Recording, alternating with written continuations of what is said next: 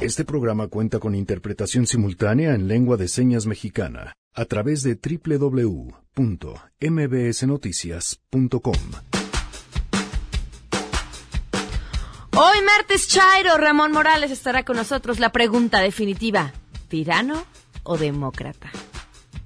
Vamos a hablar del libro El Manual del Dictador, las reglas para gobernar, principios generales para que los demócratas y los tiranos puedan gobernar. ¿Cómo identificar a un defraudador? Hoy Marifer Centeno estará aquí para contarnos cómo podemos prevenir. Además, tenemos buenas noticias, por supuesto, el seguimiento del asunto de la mala calidad del aire. En contexto con Guille Gómora y más, quédense así arrancamos este martes a todo terreno. MBS Radio presenta A Todo Terreno con Pamela Cerdeira. Espaldas al cielo. La ciudad donde vivo es el mapa de la soledad. Al que llega le da un caramelo. Dani, buenas tardes, ¿cómo estás? Hola, Pam, muy buenas tardes. Hoy, bueno, hoy vamos a papachar a la ciudad. Estamos así con muchísima contingencia y todo, entonces bueno, creo que esta canción de la Orquesta Mondragón la, la describe más que a la perfección a nuestra amada Ciudad de México y que nos digan qué canciones le cantamos hoy a la ciudad. ¿Te Parece? Me parece muy bien. Gracias, Janine. Gracias. Eh, máteme ¿Qué, cosa va? Arroba Janine MB para que le diga qué canciones, qué canciones para la ciudad. La mm, Comisión Ambiental de la Megalópolis informó que se activó la contingencia ambiental atmosférica extraordinaria eh, el día de hoy, a las 5 de la mañana, se registró un valor de 158 puntos del índice de calidad del aire para PM2.5 en la estación Nezahualcóyotl. Por lo anterior y con fundamento en el apartado 7, 10 de los programas de contingencias ambientales atmosféricas de la zona metropolitana del Valle de México, se activa la contingencia ambiental extraordinaria. Las siguientes medidas de aplicación inmediata y debe, debería alcanzarse, o sea, a las 10 de la mañana su aplicación total y por la tarde del día de hoy se van a dar a conocer medidas adicionales que serán aplicables a partir de mañana. Las acciones para reducir la exposición por contaminación, evitar actividades al aire libre, no realizar actividades vigorosas como ejercicio intenso que incrementa pues las dosis de contaminantes inhalados porque no aumenta su respiración. Evitar la realización de actividades cívicas, culturales, deportivas y de recreo al aire libre en centros escolares. En caso de que sea posible, y esto viene en grillas, se recomienda que los grupos sensibles permanezcan en sus hogares. Infantes, personas de la tercera edad y enfermos de las vías respiratorias y cardiovasculares. Permanecer en interiores con las ventanas y puertas cerradas, evitar la cocción de alimentos con leña, carbón o gas, no prender velas o incienso y no fumar en caso de contar con aire acondicionado, utilizarlo en modo de recirculación. Si tiene que realizar actividades de limpieza que sean húmedo, acudir al médico en caso de haberse expuesto al humo o si sienten molestias. Evitar el uso de lentes de contacto, facilitar el trabajo desde casa, especialmente para trabajadoras, trabajadores que formen parte de los grupos sensibles. En el caso de hogares cercanos a las zonas de incendio donde el humo sea denso, colocar toallas húmedas en las zonas por donde pueda introducirse las habitaciones, o sea, ranuras de puertas y ventanas. Si es posible retirarse del área y en caso de encontrar cenizas provocadas por los incendios, evite el contacto con ellas, no permita que los niños y las mascotas entren en contacto, impide el contacto de las cenizas con su piel, si necesita barreras del piso u otras superficies, humedézcalas ligeramente y no permita que se suspendan de nuevo en el aire. Y por supuesto, todas las recomendaciones y acciones para reducir emisiones contaminantes eh, que se han tomado se suspenderán las actividades de barrido y corte de pasto en los camellones, actividades de combustión relacionadas con cocción de ladrillos, cerámica, fundición de hornos artesanales. No quemar cohetes, por favor. Mis vecinos ayer estaban echando cohetes todavía. Eh, se suspenderán todas las actividades de movimiento de materiales generadores de partículas en establecimientos de materiales de construcción. Eh, actividades de explotación de bancos de materiales que no cuenten con barreras de rompevientos también se suspenden. Actividades en establecimientos que utilicen combustibles como leña o carbón. Y de reforzar la vigilancia y detención de vehículos ostensiblemente contaminantes. Bueno, a ver si ahora sí nos la cumplen, ¿verdad? Bueno, pues ahí está la información y por supuesto también se está esperando una conferencia de prensa. Estaremos al tanto de otras medidas que, que se señalen. Mientras tanto, pues a respirar lo que podamos. Erika Ordóñez en la interpretación de lengua de señas la pueden ver a través de www.mbsnoticias.com. El teléfono en cabina 5166125, el número de WhatsApp 5533329585. A todoterreno mbs.com y en Twitter, Facebook e Instagram me encuentran como Pam Cerdeira. Hoy pensaba, bueno, me acordaba de la tragedia de San Fernando. Aquella primera vez que escuchamos esa historia de esa fosa clandestina en la que salían cientos de cuerpos. Fue quizá la primera vez que esa imagen llegó a nuestra mente, la idea y la posibilidad de que el país se estaba convirtiendo en un cementerio en donde podían enterrar cuerpos en cualquier lugar, en la absoluta impunidad, y que quizá muchos aquellos de esos nombres de personas a quienes estaban localizando estaban ahí. Y cómo nos cimbró esa noticia. Y luego las historias de semefos rebasados por la cantidad de cuerpos que eran hallados. Y después otra imagen, esta mucho más reciente del año pasado, si no me equivoco. Salió de la Fiscalía de Veracruz, dieron a conocer, hicieron público un archivo de los restos que se encontraban en las fosas clandestinas. Estos restos no eran de los cuerpos de las personas, sino de lo que traían, lo que había sobrevivido. Y ahí encontrábamos zapatos de niños, pedazos de playeras, pantalones, ropa interior, trozos de chamarras, rastros de alguna identificación, hojas y hojas y hojas de cosas que habían sobrevivido, no así sus dueños, cuyas historias todavía estaban pendientes de contar por parte de los familiares que los buscaban. Imaginarse el dolor de quienes estuvieran buscando entre esos restos algo que les pudiera decir que ahí estaba su pariente de quien hace tiempo no sabían. Y tratar de inventarse las historias detrás de esos pedazos de tela.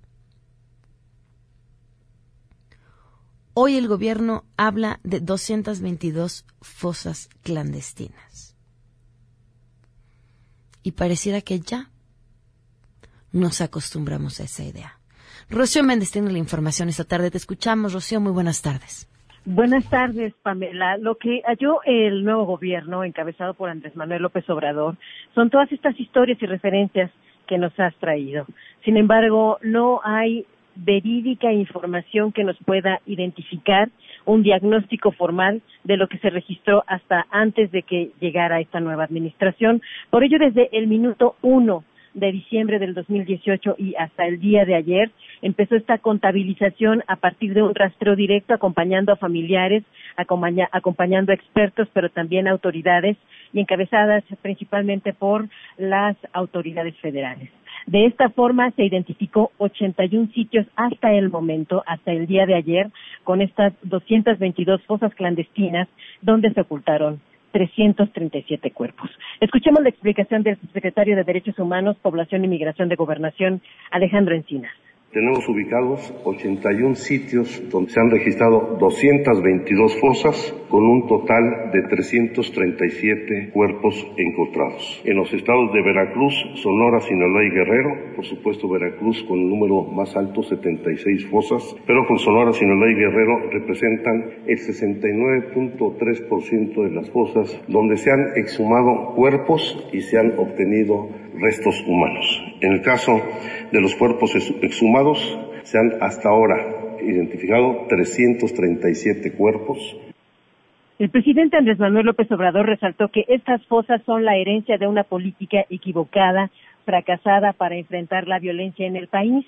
Se dejaron de atender, opinó, las causas que originan la violencia, se abandonó al pueblo, a los jóvenes y se quiso enfrentar el problema de inseguridad con violencia, con medidas coercitivas. Esto también, dijo él, quedó en el pasado. Y también por parte de Alejandro Encinas, lo que se observa es una crisis fundamental en materia forense. Vamos a escucharlo. Se está revisando y actualizando el Registro Nacional de Personas Desaparecidas que no existe, como lo estamos haciendo con este Registro Nacional de Fosas, donde tenemos indicio de que existe la posibilidad de una fosa, estamos yendo directamente, en ocasiones acompañados con las fiscalías, en ocasiones acompañados de los familiares, un programa emergente para enfrentar la crisis de materia forense. Queremos dar prioridad al trato digno a los cuerpos, a su derecho a la identidad, a la entrega a sus familiares y que tengan un destino digno.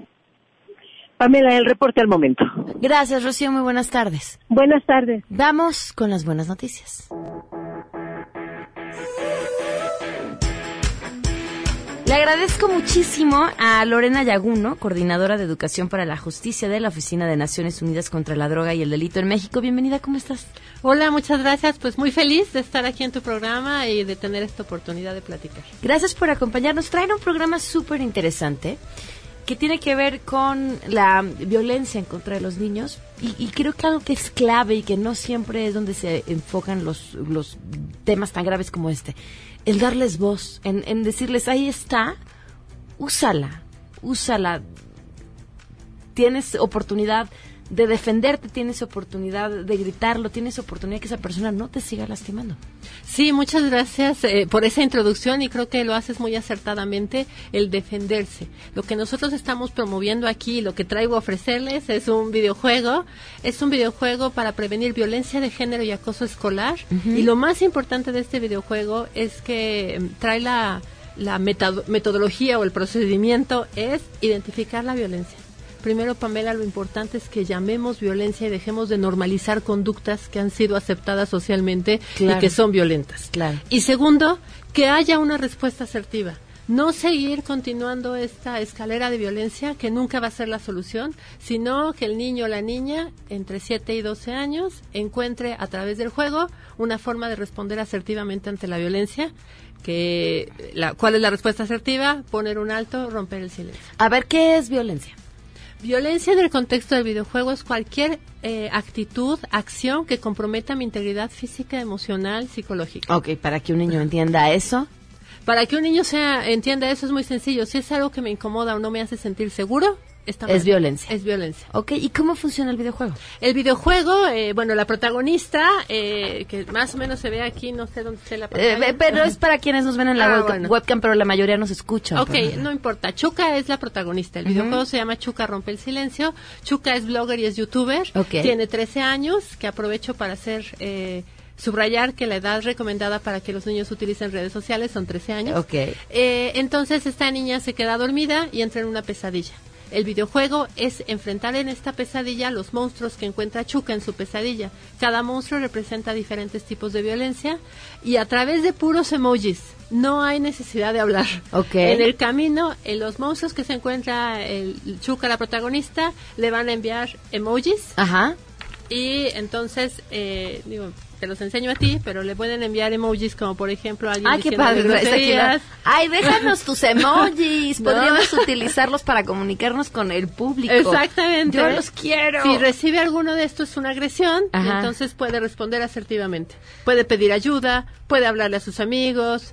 Estos emojis, Chuca los va creando en el juego. Va, va encontrando materia prima para ir haciendo sus emojis. Por ejemplo, si yo quiero eh, una niña diciendo no con, los, con las manos, la X, lo que va a hacer es que encuentra a una niña y un brazo así como de, de fuerza, ¿no? Para poner un no rotundo. Déjame el de ayuda, por favor.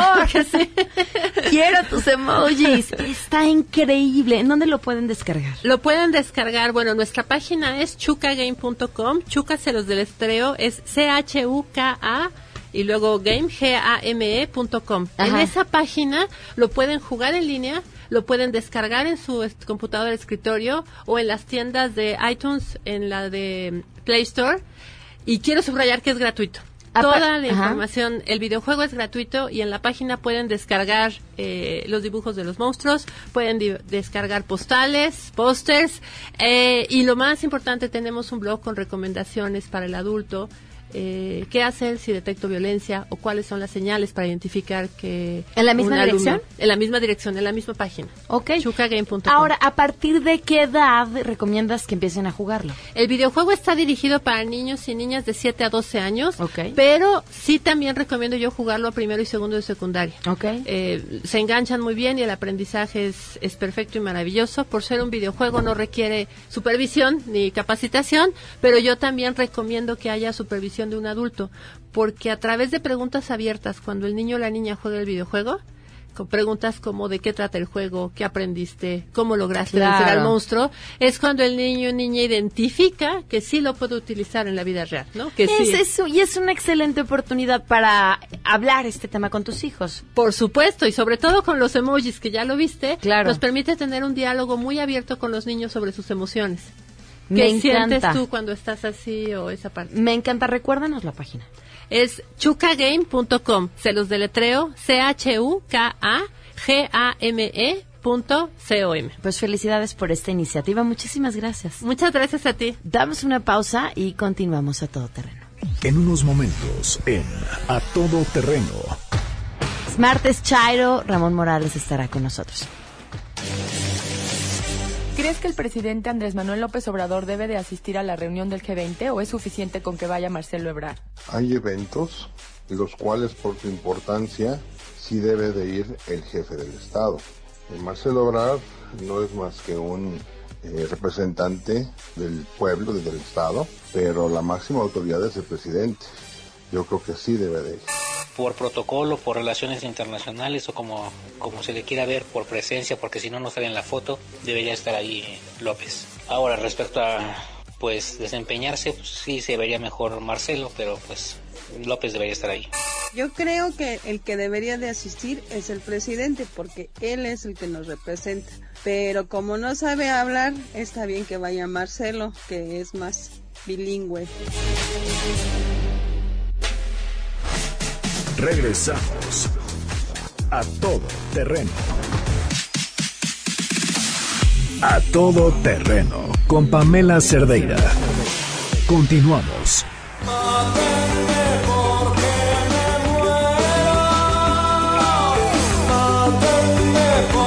Gracias, Janine. Es que tengo palancas y la productora me puso mi canción, canciones dedicadas a la ciudad hoy. Y ustedes pueden pedir la suya a arroba Janine MB, que es nuestra productora. Ya está Marifer Centeno aquí. ¿Cómo estás, Marifer? Muy bien, ¿tú? Bien, me da muchísimo gusto poder platicar contigo. A mí más, me encanta verte, ¿sabes? Pues sabes cómo te admiro y cómo gozo estar aquí. Tenemos pendiente una plática y, y creo que algo que puede ser muy útil para nuestro público es aprender a identificar a alguien que te, a un defraudador en todos los sentidos o alguien que A un eh, mentiroso. a un mentiroso, ajá. Te puse una encuesta en Twitter y hay dos cosas que las personas no soportan. A los hipócritas y a los mentirosos. Ok. ¿Y sabes qué es lo peor del caso? Que está inherente a la naturaleza humana. Ok. ¿No? Así como la envidia es una eh, construcción compleja de, de, de las emociones y es una, es una emoción construida, bueno, eh, la mentira es un mecanismo de defensa. En mi nuevo libro Arregla tu vida con grafología, decidí hacer un apartado completo sobre las mentiras y qué tipo de mentiroso eres. Y lo hice de esa manera porque estamos rodeados de mentiras. En una primera conversación puedes mentir hasta 20 veces en la primera media hora. Ok. No, a la persona que más le mientes es a tu pareja. No le mientes tanto a, a- y a los, o sea, no le mientes. ¿estás hablándome en tono personal o todo el mundo? no, eh, a todo, en todo Ah, el mundo. ok. No, yo, yo acepto que yo, yo a mi esposo le miento en tonterías, en ¿En tonterías. qué le mientes? En los precios. Ok. Sí, sí, no, no. Me costó más barato. Me lo regalaron. Mi mamá cuando, cuando no quería comprar algo, les decía, este, déjenme lo voy, lo consulto con mi marido y les digo yo, mamá, o sea, mi papá tiene dos años que se murió, ¿neto? ¿Cómo les dices eso? Claro. Que era más fácil, si lo voy a consultar y ya. Ya no te compro. Entonces sí, claro que le miento porque si no diría, y de todos modos, él después me dice, Marifer, ¿en qué gastaste? No, no sé, no sé, no, y, y ya, ya el tema de, de la donación y altruismo, este, ya no es tan creíble, ¿no? Ok, ok. Entonces mentimos y mentimos todo el tiempo porque es parte de la naturaleza ¿Por qué mentimos? O sea, además de que es parte de nuestra naturaleza, nada más para protegernos de y defendernos. Es para protegernos y para sentirnos adaptados, Ok. para poder pertenecer. No, mientes porque, y, y a decir mientes con todos los dientes, no sé qué le pasa a mi cabeza hoy. mientes porque quieres pertenecer. Entonces, para que yo pueda pertenecer a cierto grupo, pues, y, y tengo que decir que a mí me gusta mucho la cerveza, por ejemplo, pues voy a empezar a decir que me gusta la cerveza. No me gusta, pero quiero pertenecer, ¿no? O que tengo que tener una bolsa de cierta marca. ¿Por qué? Porque voy a... Y a lo mejor de- a mí ni me gusta, me parece que es una bolsa de señora. Pero está de moda y a todos les gusta. Ok. Y nos lleva al pensamiento de grupo. Pero hay diferentes tipos de mentiroso. El mentiroso emocional, el mentiroso conductual y el mentiroso racional. El mentiroso conductual es el, es el mentiroso más... Eh, ay, es este mentiroso, de la mentira piadosa. Es este mentiroso que dices, Dios mío, es irresistible, porque además no sabe mentir. O sea, es esta mentira que le preguntas, oye, este, de verdad tengo las piernas muy blancas, como me critican tanto en redes, y entonces este muchacho empieza a sudar frío, eh, se agarra una oreja, eh, empieza, aumenta el parpadeo, la naricita. eh, la- por ejemplo, cuando fue el caso Mónica Lewinsky Ajá. con Bill Clinton, que además es épico, que él niega que, que tuvo un- una relación sexual con Mónica Lewinsky, la nariz se le pone roja. Porque aumenta la presión sanguínea. Porque aumenta el ritmo cardíaco. Sí te pones más rojo. Y está demostrado que también tu temperatura corporal aumenta. Ese es el, menti- el- el- el mentiroso conductual, de la mentira piadosa. Es el mentiroso que, que además, como característica eh, principal, pues sí, va- va- se va a poner más tieso. Quizás no te pueda ver a los ojos. Es un hecho que el parpadeo va a aumentar, va a mover los pies, se va a querer ir, va a estar rígido. ¿No? Ok. ¿Y cómo escribe ese mentiroso? Como no es el mentiroso racional, que además son expertos en la mentira, bueno, el mentiroso, el mentiroso eh, conductual escribe muy paradito, porque es inflexible, porque le cuesta trabajo mentir, porque no es un negocio. En cambio, el mentiroso racional, Pamela, es esta persona que es encantadora, que, que además te puede ver a los ojos y decirte, sí, es de tu talla, sí te queda. ¿No? Nunca les ha pasado que van al mercado y ves un pantalón y, y- y además el mismo pantalón le gustó a tu mamá, tu mamá y tú son dos tallas diferentes. No, la naturaleza favoreció a mi mamá y a mí no tanto. Entonces, preguntamos por el pantalón y, y la- la señora dudó, pero con una sonrisa amabilísima nos dijo, A las dos les a queda. las dos le queda, es unitalla, ¿no? Y entonces yo dije, ay, sonó muy convincente. Claro, porque a eso se dedica, los vendedores, los políticos, y de verdad, más allá de cualquier corriente que puedan decir. y- Todos los pues, políticos. claro, son mentirosos. Los mejores actores, los buenos actores, eh, aquel que tiene que convencer a alguien, porque además decías, no, es que el mentiroso no te ve a los ojos. El mentiroso racional, claro que te ve a los ojos. Y claro que te toca la mano. Y claro que te dice, no, sí, yo te voy a amar. Y te voy a amar toda la vida. Y yo contigo lo que sea. ¿no? O te dice, perdóname, no lo vuelvo a hacer. Y tú lo crees, porque hasta su, la, la, una de los eh, principales indicadores en la eje corporal para reconocer una mentira es que, el que la manera en que te mueves no corresponda a las palabras, ¿no? En el caso del mentiroso racional Sí. es mucho más difícil, Ok. porque sí corresponde. Porque sabe que tiene que hacerlo, supongo. Claro, sabe que él está muy consciente. Miente poco, pero miente muy bien. Ok. ¿Y entonces cómo lo detectas? son micro rasgos. Tienes que estar muy al pendiente de que no vaya esa eh, esa eh, esa manita hacia donde va cuando dice que sí, eh, la manera en que se muerde los labios, como no querer decir, si se tapa los oídos, no quiere escuchar. Pero creo que a través de la letra es mucho más fácil porque las apariencias engañan, pero la letra no. ¿no? Cuando tú entras a un lugar, en ocho milésimas de segundo generas una impresión. Esa primera impresión generalmente es equivocada porque tiene más que ver con tus asociaciones y con tus interpretaciones que en lo que, con lo que realmente eres. Entonces, eh, eh, creo que es importantísimo decir que el mentiroso racional, que además las mamás generalmente, al ser tan buenas manipuladoras, no la mía, pero una que otra, tienen esta A como con colita de alacrán. Ajá. Ese es el mentiroso racional. Ok. También los que escriben en mayúsculas son buenos mentirosos. Ok. ¿Sabes? Son astutos. ¿Sabes? O sea, esta gente que nada más escribe en mayúsculas, esta A que tiene como una colita, que es como una curvita, ese es el mentiroso racional. Ok. Y el otro, que es el mentiroso emocional, que además son los muy malos mentirosos. O sea, son esos mentirosos que de verdad, todos sabemos que no es cierto lo que está diciendo. Que Luis Miguel no fue su pretendiente. que no se ligaba a todos en la escuela. Que no eh, tiene el coche más rápido. Que no rechazó ser Miss Universo. Porque así se las avientan. ¿Te ha tocado? Sí, una, una persona y era, era increíble. De- me daban ganas de escribir una, una historia porque era del tema que tocaras, el tema que tocaras, ella había vivido, conocido o se había enamorado o, o tenía un, o sea, lo que fuera ella tenía algo que ver con ese lugar, con esa historia, con esa persona. Esos son, pero además son infantiles. Y hay de dos, o son muy inseguros o están totalmente fuera de la realidad. Esta letra, cuando tiene una letra muy chiquitita y ves que tiene ese comportamiento, es un comportamiento compensatorio. Ok. O sea, lo compenso porque me siento tan mal que en lugar de decir que no, que de verdad, desgraciadamente, no, no tengo, yo creo que ni para el transporte público, te digo que mi coche último modelo está en el taller. Ok. Porque me siento mal de, de que a lo mejor no puedo. Que a lo mejor a los demás les vale, porque creo que creo que pensamos que le importamos más a los demás De de lo que realmente les importamos, claro, por supuesto. Y es un tema de validación y yo creo que hasta de amor propio, porque si mentimos para convivir, aquel que se quiere y que se valora y que se conoce, no tiene esta necesidad de mentir todo el tiempo. Marifer, todo esto lo encontramos en tu libro. En mi nuevo libro que se llama Arregla tu vida con grafología, que está a la venta en todos lados, librerías, eh, en la tienda del buito, este, en, en plataformas digitales, lo pueden descargar, en Amazon si viven fuera. Sí, ahí está todo.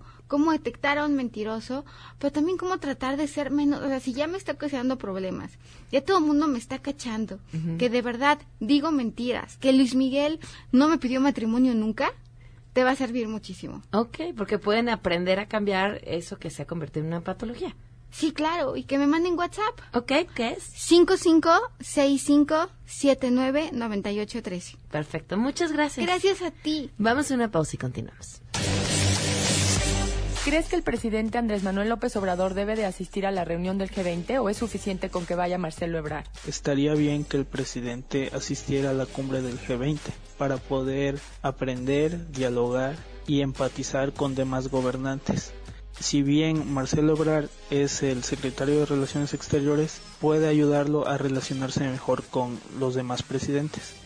Por supuesto que debería de asistir si es que queremos tener una presidencia fuerte internacional. Al parecer lo único que quiere es una presidencia local y mediocre. Y por eso manda a alguien que no sabe comprar vagones de tren, no sabe comprar pipas y ahora pues lo van a mandar a ver cómo le va en, en esa cumbre.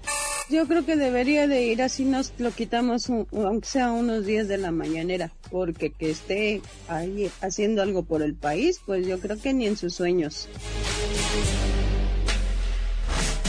Regresamos a todo terreno. A todo terreno con Pamela Cerdeira. Continuamos. Odiado y amado.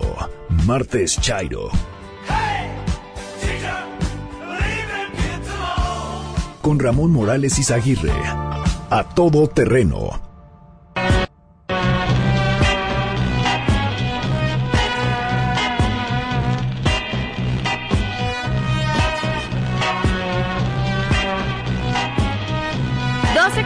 54, continuamos a todo terreno. Ramón Morales, ¿cómo estás? Pamela, muchísimas gracias por la invitación. Un saludo a todo tu auditorio. Feliz martes, Chairo. Gracias. Ramón, dejaste una cámara profesional aquí lista para grabarte. Y nos hemos perdido. La vamos a aprovechar pronto, la vamos a aprovechar pronto. Vamos a subir martes, Chairo en todas las redes sociales para que puedan acompañarnos en video. Eh, muchísimas gracias, Pamela. Y si quieres, vamos a empezar el día de hoy con con el análisis de eh, una teoría muy importante para la ciencia política, que es la teoría de los electorados. Esta teoría plantea cuántas son las personas que tú necesitas para mantenerte en el poder. Entonces, en teoría, hay tres grupos de electores. Electorado nominal, es decir, todos nosotros, los que estamos en los padrones, y que tenemos el derecho a decir quién podría llegar a ganar y quién no. Somos los electores nominales. Los electores reales son aquellas élites que verdaderamente controlan el poder necesario para determinar el curso de una elección y para generar las lealtades de diferentes grupos para darte poder. ¿Qué son? Eh, pues digamos que la mafia del poder, por decirlo así, ¿no? Okay. Eh, pero la- esta mafia del poder está en todos lados y en todos los países, desde los dictadores hasta los presidentes, todos tienen una pequeña cámara. Ok. Esta, si por ejemplo, si estamos hablando de un príncipe saudí, estos electorados reales, estos, in- estos influyentes, son su familia, la familia real, por ejemplo. Ok. Las cortes, los partidos mayoritarios, las uniones empresariales son los electorados reales. Y por último, está la coalición ganadora. La coalición ganadora es el grupo eh, que es imprescindible para que te mantengas el poder. Ok. El grupo de electores reales que es vital, ¿no? Para que tú te mantengas en el poder. Entonces, lo que plantea el libro El Manual del Dictador de Bruce Bueno de Mezquita y Alzair Smith, de donde estamos sacando esta columna, dice que los gobiernos no son verdaderamente ni autócratas ni, ni demócratas, porque ni el príncipe ni el rey sol más próspero ni el presidente más próspero y popular, ninguno de ellos gobierna solo Claro. no pueden hacer actos administrativos, ellos no pueden poner caminos, ellos no pueden poner hospitales, ellos no pueden mantener cortes, o sea, ellos necesitan equipos. Entonces, si el rey está so- no está solo, el presidente no está solo, los verdaderos cambios entre un régimen y otro dependen del tamaño de las coaliciones y a quienes necesitas pagar para mantener el poder. Lo que plantea el libro de, de, de Bueno de Mezquita, el manual del dictador, es verdaderamente no hay diferencia, no, no es que se trate del pensamiento blanco-negro de tiranías y democracias, sino quién está del lado de la coalición ganadora, quiénes son los electorados que tienen posibilidad de entrar a esta corte y volverse influyentes, y quiénes de esta corte más adelante serán despachados, des- este, soltados o usados y despreciados. Entonces, estas dimensiones de lo que puede hacer un gobernante limitan o liberan lo que puede o debe hacer para mantener su trabajo, ¿no? Entonces, esto explica algunos elementos muy importantes. Para empezar, si tú quieres entender qué tipo de régimen es, tienes que fijar en qué hace el líder con el dinero que tiene. Porque la base para pagar la lealtad de, de las coaliciones ganadoras, naturalmente es dinero. Y como en la política no se genera dinero, generalmente es la hacienda pública y los impuestos de donde sacan los líderes dinero para mantenerse para siempre en el poder. Ok. A través de comprar lealtades, a través de, eh, de beneficiar a todos, comprar Programas bienes sociales. públicos. Entonces, ¿qué es lo que dice Bueno de Mezquita? ¿Qué es lo que dice el autor? Si un líder tiene una base electoral muy amplia, son cientos de miles de personas, millones de personas, obviamente no los puede comprar con incentivos directos. Sería demasiado caro andarlo chayoteando a todos. Por lo tanto, los líderes muy demócratas que tienen bases electorales muy amplias tienden a invertir dinero en bienes públicos. De eso depende su supervivencia. ¿Qué significa eso? Generalmente puentes, eh, seguridad social, y ahorita entramos a lo de Andrés Manuel López Obrador con el tren Maya, el transísmico, el aeropuerto, Dos Bocas, etcétera.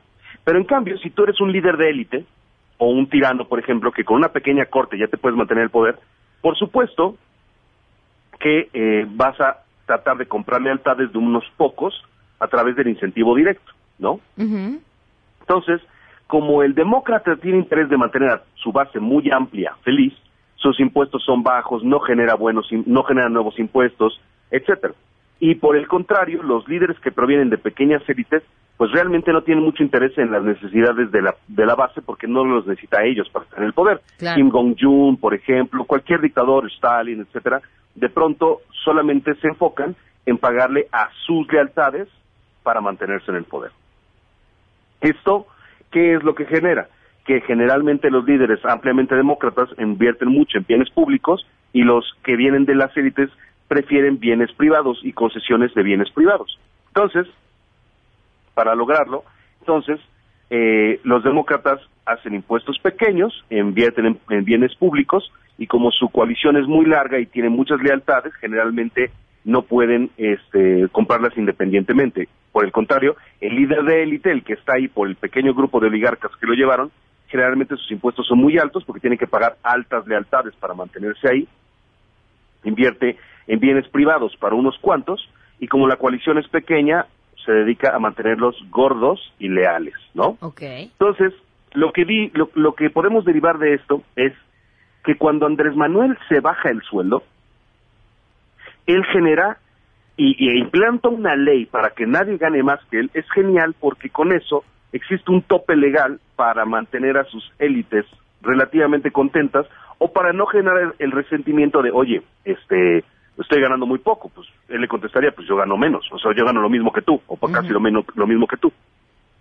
El primer paso de la cuarta transformación de bajarse los sueldos va a permitir que todo este modelo avance, ¿no? Entonces, eh, el, al gastar mucho dinero en jóvenes para el futuro y los programas sociales, él amplía la base de la coalición ganadora. Para que le, para que le funcione esto, él tiene que lograr su famosa consulta para la revocación de mandato. Si no, nada habría valido la pena, porque él está comprando lealtades de gente que vive en comunidades muy hacinadas del país o comunidades urbanas con pocos recursos, pero está gastando menos dinero en pagar élites que le sean leales. Ok. ¿Me doy a entender? Sí. Entonces, él parece tener, y, lo, y parece que hasta lo declara constantemente, de que él tiene una corte muy pequeña y llena de miembros prescindibles. Pareciera como si era al enfocarse en decir, yo no me junto con lambiscones o yo no me rodeo de lambiscones. Como paréntesis, a mí sí me gustaría saber a quién sí escucha Andrés Manuel, porque no escucha la prensa fifí, no escucha los lambiscones. Eh, cualquier persona que lo critique inmediatamente está... Del lado de la este, prensa fifi, claro. pero no pero no, no escucha los lambiscones, entonces a quién sí, ¿no? Estaría interesante saber eso. Yo, yo, es una gran pregunta. Yo creo que sí hay a quien escucha, sí hay un alguien, no sé quién sea ese alguien, creo que en su momento fue Tatiana Cloutier, creo que ya no. Y, y, y ese alguien sí le ha señalado ciertas cosas, porque si tú escuchas su discurso con atención, de pronto lo deja ver. Ah, ya me pidieron que no diga. Ah, ya me dijeron que. Y entonces de pronto hace ciertas modificaciones. Luego se le olvidan. Pero, pero sí hay una voz a la que le pone quizá a ratos algo de atención. Sí, de- definitivamente, y eso nos hace ver más o menos de qué tamaño debe ser la élite de personas que están ahí. Sin lugar a dudas, para estar ahí necesita una, un, un grupo, una coalición ganadora, Claro. y ellos tienen incentivos que se tienen que pagar, eso es un hecho. Así funciona. Pero lo que estamos viendo es una tendencia a invertir en la base popular, y esto deberá ser seguramente seguido de, o sea, lo que las predicciones que yo quisiera hacer a muy largo plazo es que la supervivencia de Andrés Manuel López Obrador y de su modelo, de su propuesta y de lo que él quiere significar, de acuerdo con este libro del Manual del Dictador, él entraría en un régimen altamente democrático, por lo menos por ahora. Eh, No, no habría argumentos para, man- Pero para- de acuerdo a tu libro, entonces Enrique Peña Nieto sería un dictador. ultra, Te- y neta, ¿te parece? ultra, ultra. O sea, no, ojo, ¿eh? Ojo. No lo estoy defendiendo. Es que pero ¿te parece que, que esa es la bien- categoría la que lo pondría? Yo creo que más bien estamos hablando de Carlos Arenas de Gortari, porque Peña Nieto era un avatar nada más, y todo el mundo lo sabe. Digo, lo asumo a título personal, pero el verdadero dictador era, era Carlos Salinas de Gortari. O sea, dentro de su tercer avatar, pues ya era eh, Enrique Peña Nieto y bueno, ya era este, lo que quedaba de lo que quedaba de lo que quedaba, ¿no? Ujú. Pero si me permite hacer unas predicciones para cerrar este martes, Chairo, ¿Sí? quisiera decir que la, la supervivencia de Andrés Manuel López Obrador como modelo político, como propuesta y como grupo en el poder, depende de que realice el tren Maya, el transísmico, dos bocas, el aeropuerto y que aumente la seguridad social. O sea, él tiene que invertir en bienes públicos si es que pretende este, seguir gobernando. Entonces, por supuesto que si eso es cierto, eso son buenas noticias para este, las pues, para la, la ciudadanía. A ver, a por ver, con- eh, perdón, te voy a interrumpir en esta predicción. Tú estás asumiendo, y yo pregunto nada más, que el aeropuerto, que Dos Bocas y que el Tren Maya van a traer, o sea, porque no solamente se trata de que invierte y los consiga, sino de que tengan buenos resultados, porque podría conseguirlos y no tener buenos resultados. O, Claro. o no, o no es necesario, o sea, a ver, en, en términos de popularidad y medición, eh, quizá a la gente ni siquiera le importe. Por supuesto, y digo, o sea, yo me voy a remitir a mi experiencia personal en este momento y seguramente apelaría a muchos de los que vivimos en la Ciudad de México. El segundo piso de periférico era la misma, era, era exactamente lo mismo. O sea, todo el mundo lo criticaba, que el endeudamiento iba a estar brutal, que iba a salir carísimo y ahora todo el mundo lo usa y lo replican en el Estado de México y en otros estados. O sea, lo- los opositores del Manuel se tienen que dedicar a fuerza, por puro binomio político, a demostrar que sus ideas son caras, inviables, eh, innecesarias, este, anticuadas. O sea, ellos su supervivencia depende precisamente de eso. Entonces, este es el binomio de invertir en, bi- en bienes privados o invertir en, bienes- en bienes públicos. Mientras Andrés Manuel se va a dedicar a la inversión en bienes públicos, o por lo menos eso parece, sus oponentes se tienen que dedicar a que no lo logre o a que sea mal visto por la sociedad en el intento. Número dos, no creo que tenga sucesores. Si no logra hacer esto, no va a haber sucesión. O sea, dentro de Morena no hay forma, ¿no? Porque el sucesor necesita comprar lealtades y si no tiene recursos porque todo está invertido en bienes públicos o porque los sueldos son bajos o porque él no tiene fuentes de financiamiento para comprar otras lealtades, probablemente sea muy difícil, número uno, este, quitarle el poder, por supuesto, Andrés Manuel, y por otro lado, si no lo logra, en el caso de que no lo logre, sucederlo en los mismos términos, ¿no? O sea, todo se queda en el puro choro. Tercero, eh, eh, es poco probable que en estos seis años se logren estas inversiones tan grandes, pero bueno, de que se puede poner la primera piedra, se puede poner, sin duda, ¿no? Pero yo creo que una de las grandes pruebas de que es cierto esto de los bienes públicos, a pesar de que se concesionan a pedra- a- a- a- en concesiones privadas, es el aeropuerto de Texcoco. Porque si él hubiera logrado, o Peña Nieto hubiera, y su administración hubieran logrado terminar ese aeropuerto, hubieran dejado un testimonio de obra pública para la sociedad, ¿no? Que es lo que, que, que digo, no se dedicaron durante la administración a gastar dinero en eso, lo dejaron para el final, si te fijas. Entonces, habrá como, habrá que ver cómo se comporta. Y otra cosa, hay dos, hay, hay una condición muy importante en esto. Si no hay deuda pública y no generas nuevos impuestos, ¿de dónde sacas lana? Pues de que haya más contribución, aunque no mayores impuestos, de que haya más Entonces, contribuyentes en un país La donde gran la letra contribución no es de la alta. 4T es que se pongan al corriente con el SAT, chavos. Porque Pues- se va a poner voraz. Se, se está poniendo voraz y ya ha estado hablando acerca de no condonar impuestos a nadie. y esto que Exactamente. será Entonces, una propuesta los de despidos en Hacienda Ajá. responden precisamente a eso.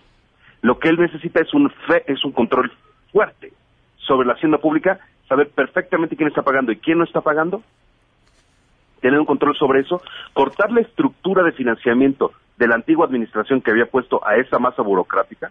Obviamente, pues, el control en Hacienda es lo que te determina el acceso al dinero.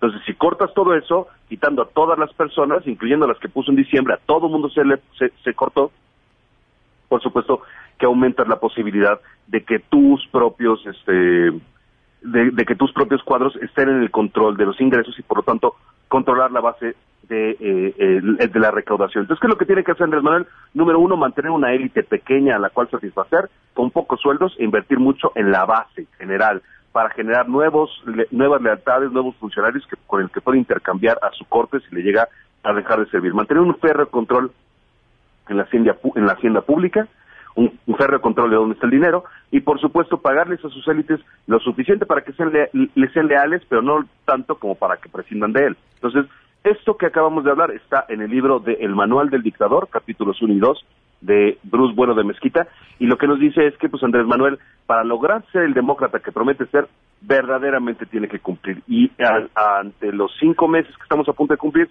y la falta de resultados y el exceso de choro, esto se va a poner cada vez más caliente. Pues va a estar interesante, Ramón, pero lo, lo vamos a, nos vas a llevar de la mano por todo este proceso y Vamos eso a es lo que sucede, sí, agradecemos. claro. Tus redes, Ramón. Arroba Artes Imperiales y Ramón Morales Seguir en Facebook. Muchísimas gracias por la invitación, Pamela. Un saludo para todos. A ti, Ramón, faltan 11 minutos para la una de la tarde. De volada les cuento, a ver, ¿qué quieren ser sus chamacos? Científicos, karatecas, futbolistas, artistas, músicos, escritoras, directoras, inventores, inventoras. No importa lo que quieran ser, lo importante es que siempre los alimentemos correctamente, dándoles nutrición y diversión con las nuevas y deliciosas lechitas Pascual que llegan al mercado en dos presentaciones.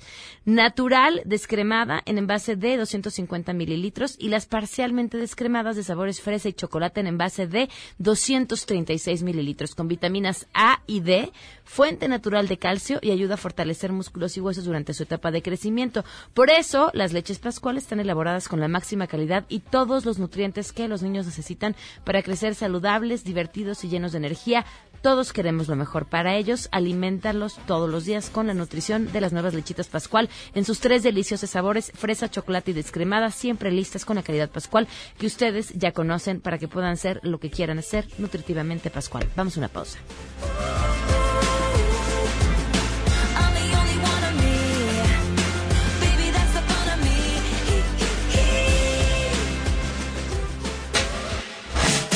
Regresamos a todo terreno. A todo terreno con Pamela Cerdeira. Continuamos. Guillermina Gómora en contexto. A todo terreno.